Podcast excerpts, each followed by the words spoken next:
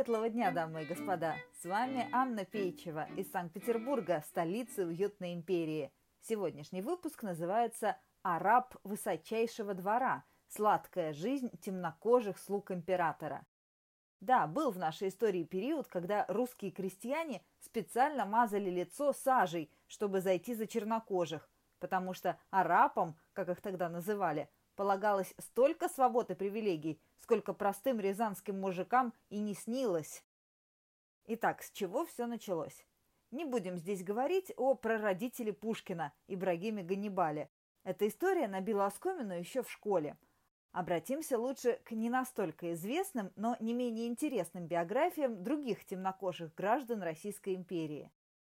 Официальная должность араб высочайшего двора появилась при Екатерине II, а потом уже и все последующие императоры привыкли, чтобы в их свите числилось не менее десяти темнокожих придворных. Именно придворных, а не рабов. По указу Николая I каждый ступивший на российскую землю чернокожий невольник становился свободным. Придворным арапам назначалось невероятно высокое жалование. К началу XX века сумма дошла до 800 рублей в месяц. Для сравнения, учитель начальной школы в Царево-Кокшайске получал в те годы 25 рублей в месяц. Но это еще не все. Арапы обеспечивались несколькими комплектами нарядной одежды за государственный счет – так, парадный костюм из 16 элементов стоил 500 рублей. Для сравнения, обычный мужской костюм в Петербурге обходился тогда всего в 6 рублей. Зато и выглядели темнокожие придворные роскошно. Одежда из самых дорогих тканей, скроена превосходно, украшена золотым шитьем. При этом обязанности придворных арапов были не слишком обременительными – они провожали до царского кабинета некоторых наиболее важных гостей, открывали двери при входе императора в помещение, а еще закупали и раскладывали под рождественской елкой подарки. Придворным арапам страшно завидовали русские крепостные. Даже Александр Герцен высказался по поводу обидной расовой дискриминации. Отчего же надобно непременно быть черным, чтобы быть человеком в глазах белого царя – или отчего он не произведет всех крепостных в негры? Задавался вопросом Герцен. Было много случаев, когда находчивые крестьяне чернили себе лицо сжженной пробкой и являлись на прием к императору, выдавая себя за гостей из жарких стран. Хитрецов быстро выводили на чистую воду, в буквальном смысле, смывали с них сажу и отправляли по домам. Впрочем, в некоторых случаях подобная затея приводила к успеху. И такой анекдот встречается в повести «Петербургская сторона», вышедшей из-под пера Евгения Павловича Гребенки 1844 году. Кстати, это тот самый писатель, который придумал слова песни «Очи черные». Вот небольшой отрывок из его повести «Петербургская сторона». Один знакомый мне старик рассказывал, что когда-то давно, во время его молодости, лет 50 назад, он искал на петербургской стороне квартиру – прочел на воротах довольно опрятного домика надпись «Дом отставного арапа Н.Н.» и постучал в ворота. На стук моего знакомого вышел из калитки седой старичок в белом халате и таком же колпаке, что при необычайной белизне лица делало его очень похожим на альбиноса. «Что вам угодно?» – спросил белый старичок. «Мне нужно видеть хозяина дома», – отвечал мой знакомый. «Я сам хозяин к вашим услугам», и Альбинос приподнял колпак. «Вы хозяин?» «Точно так». «Так вы... вы господин араб?» «Точно так». «Извините меня, я думал, я привык...» «Ничего, что вам угодно?» «Я ищу квартиры. У вас, кажется, есть».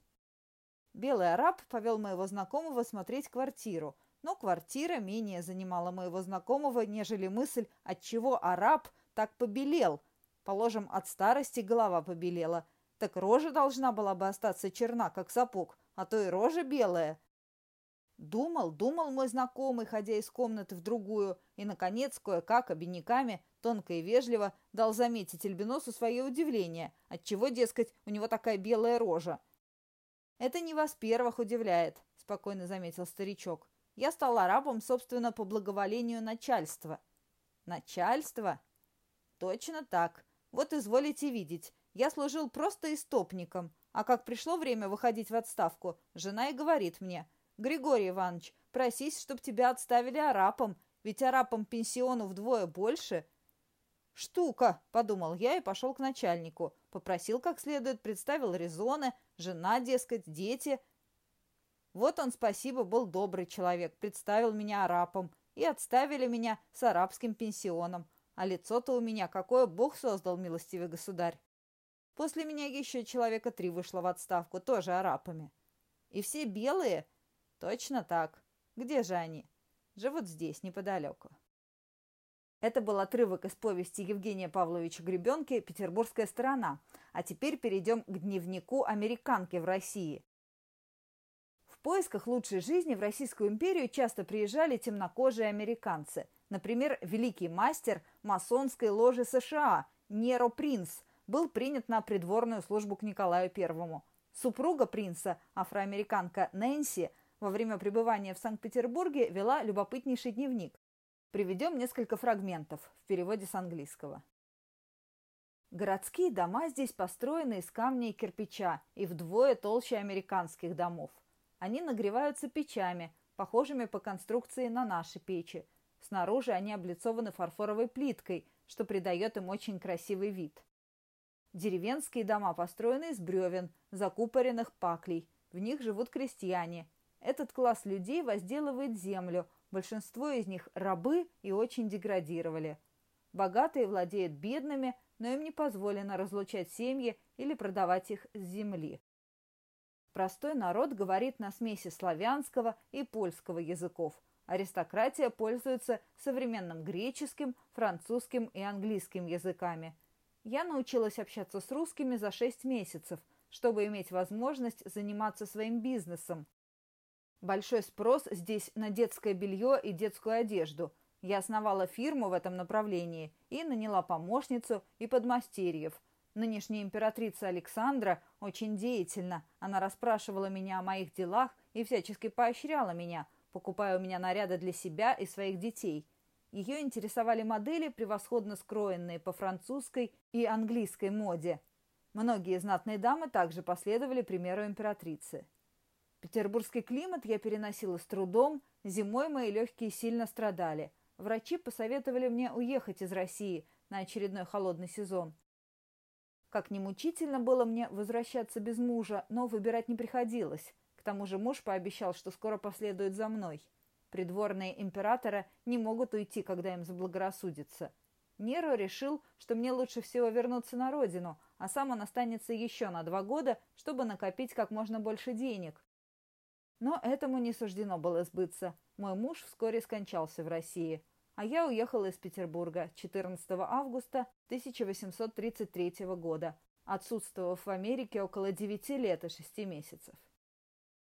Это был фрагмент дневника Нэнси Принц. А что сегодня? Если бы не революция, в сегодняшней России наверняка было бы гораздо больше людей с темным цветом кожи, раз здесь их ждали такие льготные условия. С учетом того, как быстро Нэнси Принц удалось развернуть в столице свой бизнес, многие афроамериканцы играли бы сейчас значительную роль в экономической и политической жизни страны. Но революция случилась, и после нее придворные арабы лишились всех своих богатств и привилегий. Темнокожие богачи растворились в народе. Их потомки воевали в Великой Отечественной войне наравне с белыми солдатами. Друзья, подписывайтесь на подкаст «Уютная империя», если вам интересна ироничная история России. Каждую пятницу что-нибудь неожиданное и забавное из нашего общего прошлого. Книги серии «Уютная империя», рассказывающие о современной России, где до сих пор правят Романовы, можно бесплатно скачать на сайте автора. Ищите ссылку в описании. Спасибо, что были с нами.